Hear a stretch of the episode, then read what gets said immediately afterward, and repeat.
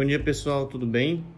Hoje nós chegamos no último áudio do estudo de Atos. Nós vamos falar hoje sobre o capítulo 26, 27 e 28.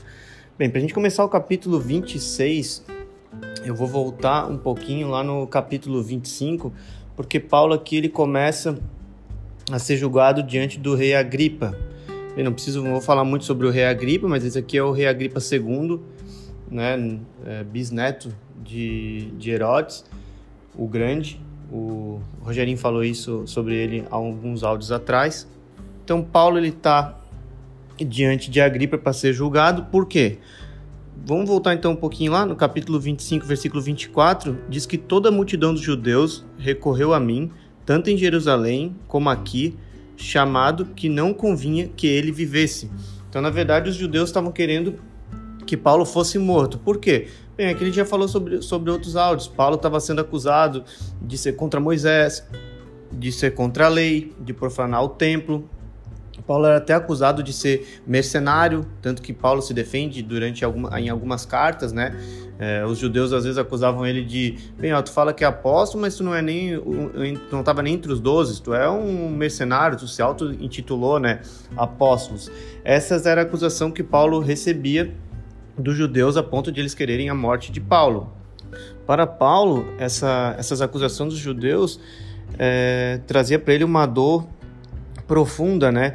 Eu vou aqui fazer uma relação com Romanos 9, só para a gente entender um pouquinho melhor o contexto, porque na defesa de Paulo, Paulo já começa se defendendo no versículo 6, apelando para aquilo que, que os judeus mesmo viviam, né, com as promessas. Ele fala: "E agora, estou sendo julgado por causa da esperança da promessa que por Deus foi feito ao nosso pai". Então Paulo ele já se defende dizendo: "Não, eu não estou contra é, Moisés, eu não sou contra Abraão, não sou contra os judeus, bem pelo contrário, eu vim trazer revelação sobre isso, eu vim dar continuidade, porque tudo isso aprontava para Cristo a quem eu prego. E vale lembrar que a maioria dos israelenses rejeitaram em massa o evangelho. Tanto que lá no capítulo 9 de Romanos, o versículo 2, Paulo começa dizendo que ele tem grande tristeza e incessante dor no coração, porque eu mesmo desejaria ser anátema, separado de Cristo por amor aos meus irmãos, meus compatriotas segundo a carne. Para Paulo, era dolorido ver o, os judeus rejeitando a Cristo, rejeitando o evangelho. Tanto que alguns estudiosos entendem que essa grande tristeza, incessante dor no coração, essa aflição que Paulo sentia por isso, é talvez o espinho na carne de Paulo. A defesa de Paulo diante de, do rei, ela é muito inteligente, porque ele, ele apela para a tradição, ele apela para a história né, dos judeus. Tanto que lá no capítulo 9 de Romanos, continuando, ele fala: olha, vocês israelitas tiveram muitos privilégios, entre aspas, né? Vocês são israelitas, vocês são da, da do sangue, né? De, de Abraão, pertencendo à adoção, né? Eles foram adotados, eles foram a nação escolhida para, para ser adotada. E com vocês foi feita a aliança, a legislação, o culto, as promessas. De vocês são os patriarcas, de vocês descendem de Cristo. Então Paulo vai argumentando que olha, vocês tiveram todos esses benefícios e tudo isso apontava para Cristo, vocês não podem rejeitar isso.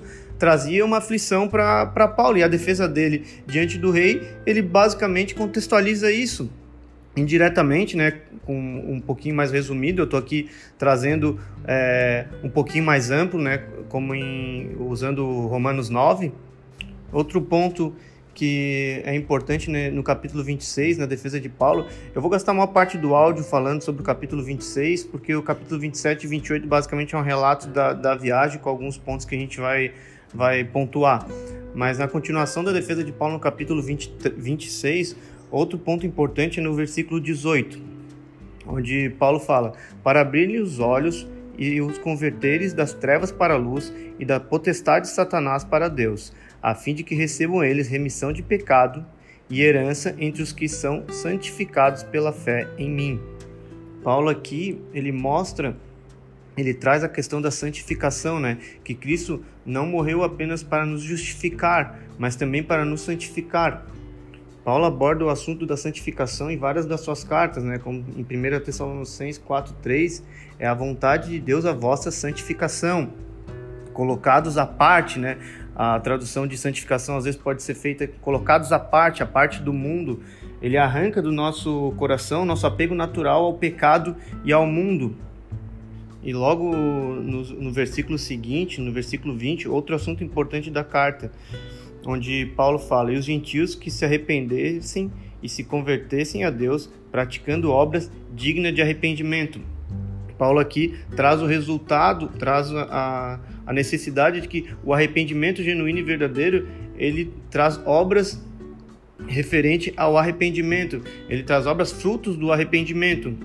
Paulo aqui ele não barateia o evangelho, como a gente ouviu a ministração agora final de semana do Wallace, onde muitas vezes o evangelho era barateado. Não, ó, tem que se arrepender e viver essa vida mais ou menos assim. Não, ele fala que vocês têm que se arrepender e ter obras dignas de arrependimento. Ele está em, ele tá em, de, de acordo né, com a administração de Cristo. A gente consegue ver é, Jesus falando isso coincidentemente em Mateus e em Lucas 3:8, produzindo, pois, frutos dignos de arrependimento, e não comeceis a dizer entre vós mesmos: temos por pai Abraão, porque eu vos afirmo que dessas pedras Deus pode suscitar filhos de Abraão. Lembrando, o contexto que Jesus está falando é o mesmo que Paulo está falando para os judeus que na maioria das vezes diziam, não, nós somos circuncidados, nós somos filhos de Abraão, nós não precisamos ver isso aí que tu tá, que tu tá pregando. E Jesus fala, não, filho de Abraão, se eu quiser, eu tiro dessa pedra aqui, eu transformo ela em filho de Abraão. Vocês precisam ter frutos dignos de arrependimento. Vocês precisam ter, de fato, uma, uma mudança de mente, uma mudança de ponto de vista, de valores, de objetivos, de comportamento na vida de vocês. Então, Paulo usa a defesa dele mais uma vez para pregar o evangelho, né? Então Paulo termina o julgamento, Festo não, Festo e Agripa não conseguem encontrar nenhuma acusação contra Paulo, mas como ele apelou a César, eles decidem mandar Paulo para Roma. E basicamente o capítulo 27 e 28, que são os últimos capítulos de Romano, ele faz uma descrição da viagem de Paulo, né? Uma, a, uma aventura, basicamente, né? Onde ele tent, eles tentam parar em Creta pegam uma tempestade, ficam vários dias sem ver o sol nem estrela, né? E acabam naufragando e parando na ilha de Malta, onde eles são recebidos ali pelos bárbaros, onde tem aquela famosa história de Paulo ser mordido pela cobra. Os bárbaros acham que ele vai morrer, mas Deus o mantém vivo. E depois Paulo chega a Roma, onde o, o, capítulo de Atos acaba dizendo que por lá ele permaneceu dois anos em prisão domiciliar. Bem, pessoal, esse áudio ficou um pouco longo, era bastante coisa. Era o último também, né?